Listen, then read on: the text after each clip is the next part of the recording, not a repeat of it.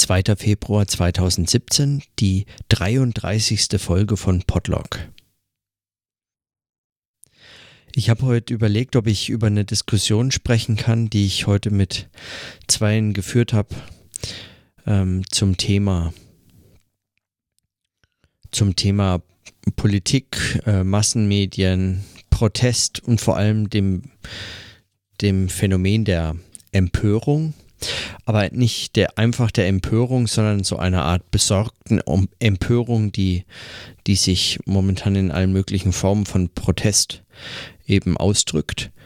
Ähm, besonders äh, im Kontext der äh, vergangenen Präsidentschaftswahl in den Vereinigten Staaten von Amerika.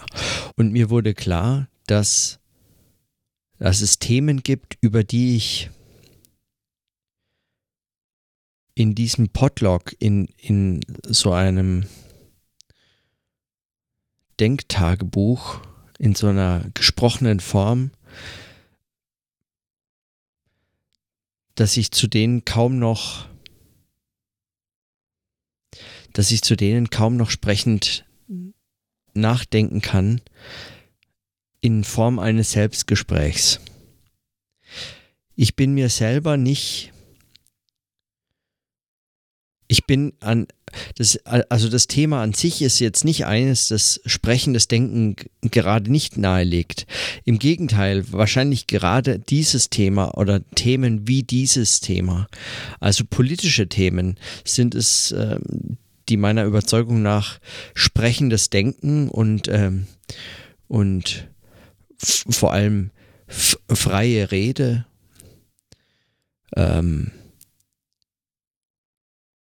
eigentlich voraussetzen, um sie überhaupt zu behandeln.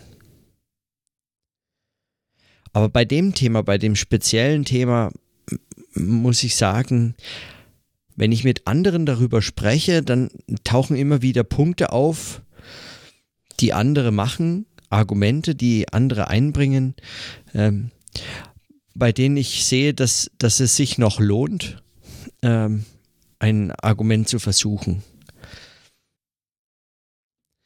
Wohingegen, wenn ich mit mir selber darüber spreche, wenn ich in, in Form dieses Podlog darüber nachdenke,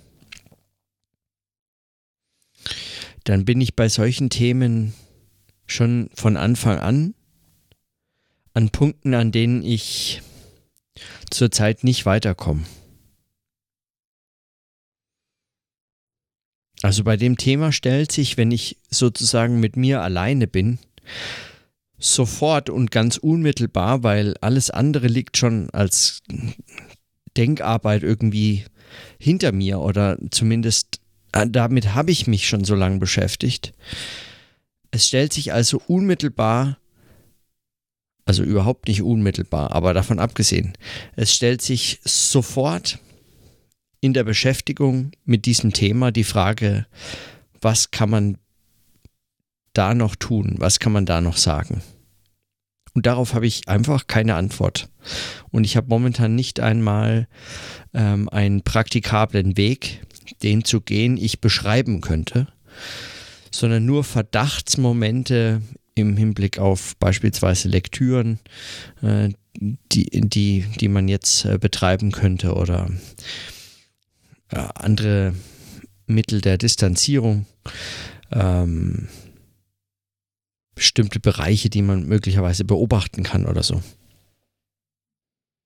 Aber das ist alles kaum was, worüber man in Form eines Selbstgesprächs sprechen kann. Ich habe da einfach, ich weiß da nicht mehr weiter. Und deswegen konnte ich das nicht. Ich kann darüber heute kaum sprechen. Ich kann maximal darüber sprechen, dass ich darüber nicht sprechen kann, aber das ist auch alles. Und so habe ich, ähm, und so habe ich, ähm, und so habe ich einfach in Minima Moralia weitergelesen. Warum auch nicht? Das kann man ja auch ruhig äh, mehrfach lesen. Und, ähm, und bin auf ein auf einen anderen Aphorismus gestoßen, der äh, mich an ein Problem erinnert hat, das ich auch noch, zu dem ich ebenfalls eigentlich noch nicht weiß, wie ich mich dem stellen kann oder was ich an diesem Problem ähm, sprechend denken kann. Wie ich, wie ich mich eigentlich damit auseinandersetzen kann, ohne in eine, in eine falsche Dialogsituation zu kommen, die mir hier die mir hier unangemessen scheint, beziehungsweise nicht unangemessen, weil es verurteilt mich niemand, das ist meine Sache, was ich hier mache, aber, aber nicht, äh, es scheint mir nicht das, worum es mir hier geht. Auch wenn ich das noch nicht genau weiß. Aber mein Verdacht ist, dass es mir darum nicht geht. Und deshalb kann ich das nicht. Und zwar, äh, das, der, woran es mich erinnert hat, ist ein, äh, ein Kommentar von Günther hier auf eine der Folgen. Ähm, und zwar den Kommentar, der beginnt mit, ähm, er dachte gestern und vorgestern, das sei ja alles schrecklich naiv, was ich hier mache. Er bekräftigt immer wieder dann, ähm, dass, es, dass, er, dass, dass er sehr viel Respekt für diesen äh, Podcast hat und für das, was ich hier ähm, versuche und so. Ähm, aber er, er, kann halt sozusagen auch nicht aus seiner Haut und beobachtet das und ähm, und, und ich kann das absolut, also ohne das, das, ähm, es trifft mich nicht oder so, wenn ich dann sowas lese und all diese Entschuldigungen sind dann auch äh, quasi hinfällig, weil ähm,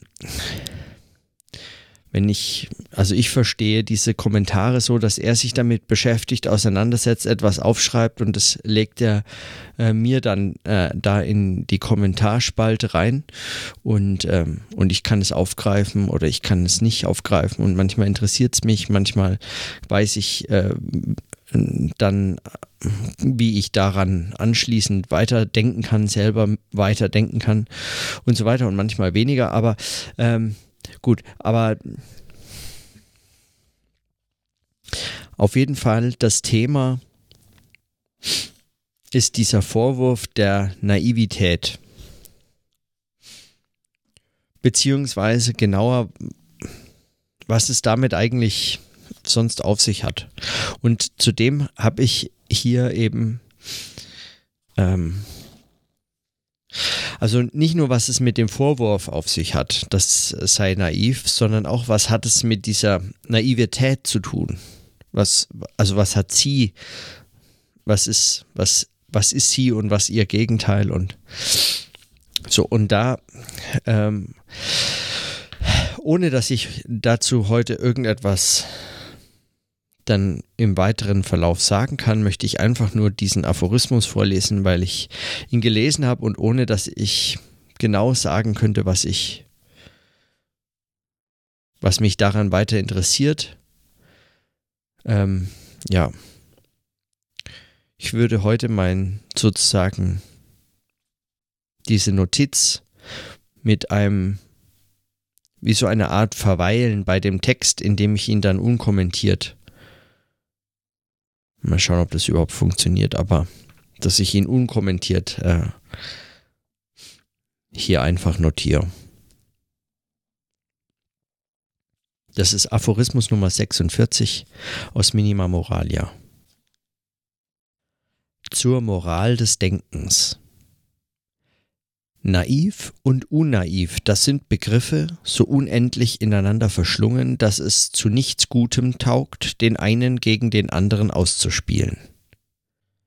Die Verteidigung des Naiven, wie sie von Irrationalisten und intellektuellen Fressern aller Art betrieben wird, ist unwürdig. Die Reflexion, welche die Partei der Naivität nimmt, richtet sich selbst. Schlauheit und Obskurantismus sind immer noch dasselbe vermittelt die Unmittelbarkeit behaupten, anstatt diese als in sich vermittelte begreifen, verkehrt Denken in die Apologetik seines eigenen Gegensatzes, in die unmittelbare Lüge. Sie dient allem Schlechten, von der Verstocktheit des privaten nun einmal So-Seins bis zur Rechtfertigung des gesellschaftlichen Unrechts als Natur. Wollte man jedoch darum das Entgegengesetzte zum Prinzip erheben und, wie ich es selber einmal es tat, Philosophie die bündige Verpflichtung zur Unnaivität nennen, so führe man kaum besser. Nicht bloß ist Unnaivität im Sinne von Versiertheit, Abgebrühtheit, gewitzigt sein ein fragwürdiges Medium der Erkenntnis. Durch Affinität zu den praktischen Ordnungen des Lebens, allseitigen mentalen Vorbehalten gegen Theorie selber stets bereit, in Naivität das Hinstarren auf Zwecke zurückzuschlagen auch wo Unnaivität in dem theoretisch verantwortlichen Sinne des Erweiternden, des nicht beim isolierten Phänomen Stehenbleibens, des Gedankens ans Ganze gefasst wird, liegt eine Wolke darüber. Es ist eben jenes Weitergehen und nicht verweilen können, jene stillschweigende Zuerkennung des Vorrangs ans Allgemeine gegenüber dem Besonderen, worin nicht nur der Trug des Idealismus besteht, der die Begriffe hypostasiert, sondern auch seine Unmenschlichkeit, die das Besondere kaum, dass sie es ergreift, schon zur Durchgangsstation herabsetzt und schließlich mit Leiden und Tod der bloß in der Reflexion verkommenen Versöhnung zuliebe allzu allzu geschwind sich abfindet. In letzter Instanz die bürgerliche Kälte, die das Unausweichliche allzu gern unterschreibt. Nur dort vermag Erkenntnis zu erweitern, wo sie beim Einzelnen so verharrt, dass über der Insistenz seine Isoliertheit zerfällt. Das setzt freilich auch eine Beziehung zum Allgemeinen voraus aber nicht die der Subsumption, sondern fast deren Gegenteil. Die dialektische Vermittlung ist nicht der Rekurs auf abstraktere, sondern der Auflösungsprozess des Konkreten in sich. Nietzsche, der selber oft in allzu weiten Horizonten dachte, hat davon noch gewusst Wer zwischen zwei entschlossenen Denkern vermitteln will, heißt es in der fröhlichen Wissenschaft, ist gezeichnet als mittelmäßig. Er hat das Auge nicht dafür, das Einmalige zu sehen. Die Ähnlichseherei und Gleichmacherei ist das Merkmal schwacher Augen. Die Moral des Denkens besteht darin, weder stur noch souverän, weder blind noch leer, weder atomistisch noch konsequent zu verfahren. Die Doppelschlechtigkeit der Methode, welche der Hegelschen Phänomenologie unter vernünftigen Leuten den Ruf abgründiger Schwierigkeit eingetragen hat, nämlich die Forderung, gleichzeitig die Phänomene als solche sprechen zu lassen, das reine Zusehen, und doch in jedem Augenblick ihre Beziehung auf das Bewusstsein als Subjekt, die Reflexion präsent zu halten drückt diese Moral am genauesten und in aller Tiefe des Widerspruchs aus. Wie viel schwieriger aber ist es geworden, ihr nachzukommen, wenn man nicht mehr die Identität von Subjekt und Objekt sich vorgeben darf, in deren endlicher Annahme Hegel die antagonistischen Forderungen des Zusehens und Konstruierens noch zur Deckung brachte. Vom Denkenden heute wird nicht weniger verlangt, als dass er in jedem Augenblick in den Sachen und außer den Sachen sein soll. Der Gestus Münchhausens, der sich an dem Zopf aus dem Sumpf zieht, wird zum Schema einer jeden Erkenntnis, die mehr sein will als entweder Feststellung oder Entwurf. Und dann kommen noch die angestellten Philosophen und machen uns zum Vorwurf, dass wir keinen festen Standpunkt hätten.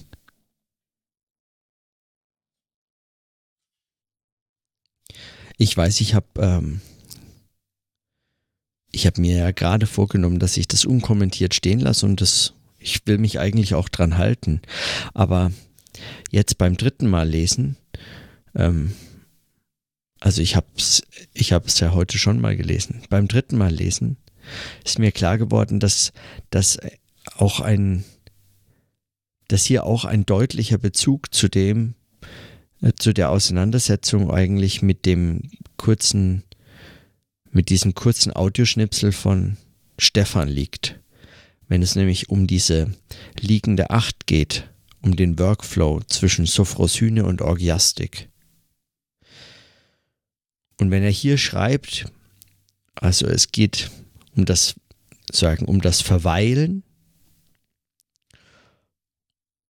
um das Verweilen können und das Weitergehen.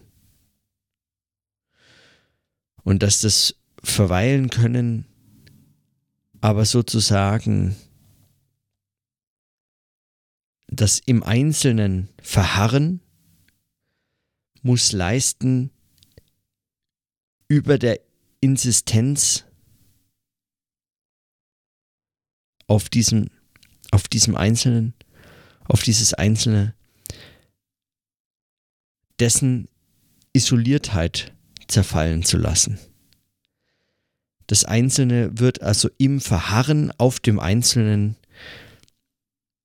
sozusagen in seiner Einzelheit aufgehoben. Und, und diesen und diesen Gedanken, den finde ich nochmal sehr spannend, weil der liegt meines Erachtens in dieser Acht noch nicht drin. Also, dass man, dass man sozusagen, wenn man das jetzt auf dieses, äh, auf dieses Schema hin anwenden möchte oder auf dieses Schema hin verwenden möchte oder damit das Schema sozusagen nochmal mit Adornos Text gegen beobachten will, dann müsste man sagen, in der Sophrosyne müsste man, müsste man dann in der Reflexion die Orgiastik selbst wieder selbst wieder entdecken können und umgekehrt. Und nur das ermöglicht sozusagen dann den nächsten Schritt wieder weiter im, auf der Bahn dieser Acht, die, wenn man sie sich dann so betrachtet, alle Skepsis gegenüber Skizzen äh, im, äh, zur Veranschaulichung des, des, der Bewegung des dialektischen Denkens äh, mal hinten angestellt, wie das ähm, schon in der Vorlesung beispielsweise äh, Petra Gering so äh, deutlich macht, die, die, die Problematik des Zeichnens, der Veranschaulichung dieses Denkens. Ähm, wenn man das mal alles hinten anstellt, dann würde man vermutlich äh, mit so einer bildlichen Metapher sagen können, was, äh, was dabei auftaucht, ist, dass die Acht keine Acht ist, sondern dass die Acht wie so eine wie so eine auseinandergezogene Girlande sozusagen eine, eine dritte Dimension hat. Das ist ein, eine, ein, ein sich, ein sich schlaufendes oder sich meanderndes ähm, ähm, Voranschreiten ist. Also nicht fortschreiten, sondern einfach ein Weiterschreiten, wie auch immer. Ob das, zu was das jetzt führt, äh, mag ja offen bleiben.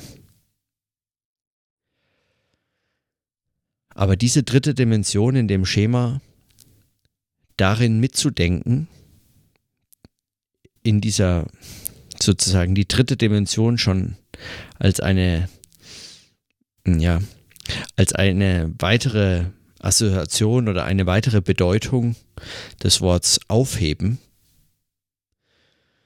dem äh, Hegel ja eine zentrale Rolle zuspricht. Also eine fast so zentrale wie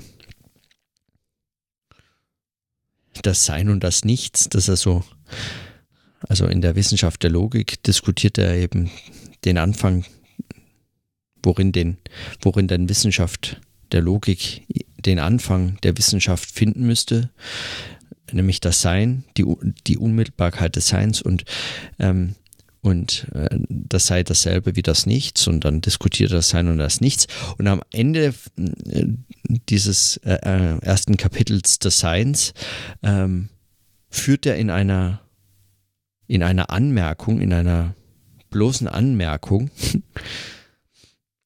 kurz bevor es dann zum Dasein wechselt, ähm, führt er noch eben mal schnell den Begriff des Aufhebens als ein ähm, quasi ähm, einen unverzichtbaren und einfach so grundsätzlich von Bedeutung seienden Begriff ein. Das ist, äh, das ist was, äh, das liest sich fast bisschen, ähm, fast ein bisschen lustig. Also fast schon pathetisch. Aber gut, ähm, mag auch nur mein Eindruck gewesen sein. Auf jeden Fall ähm, ist es interessant, weil er, er dort nämlich auf die zwei ähm, Bedeutungen von Aufheben eingeht, nämlich ähm,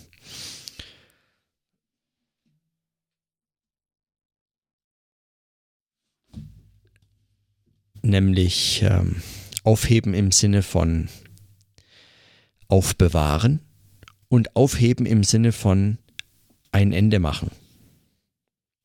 Und er schreibt dort, die angegebenen zwei Bestimmungen des Aufhebens können lexikalisch als zwei Bedeutungen dieses Worts aufgeführt werden. Und man könnte jetzt eine dritte, nämlich ähm, sozusagen diese dritte Dimension des Aufhebens, also wenn etwas am Boden liegt, etwas aufheben. Von unten nach oben. Diese Bewegung und zwar nicht als ein Empor im Sinne eines Fortschritts, sondern einfach diese dritte Dimension in diese Acht zu bringen. Und dann wird diese Acht so eine Girlande. So zumindest jetzt meine Vorstellung. Man könnte also vielleicht auch noch diese sich also mit Adorno in diesem Aphorismus 46 zur Moral des Denkens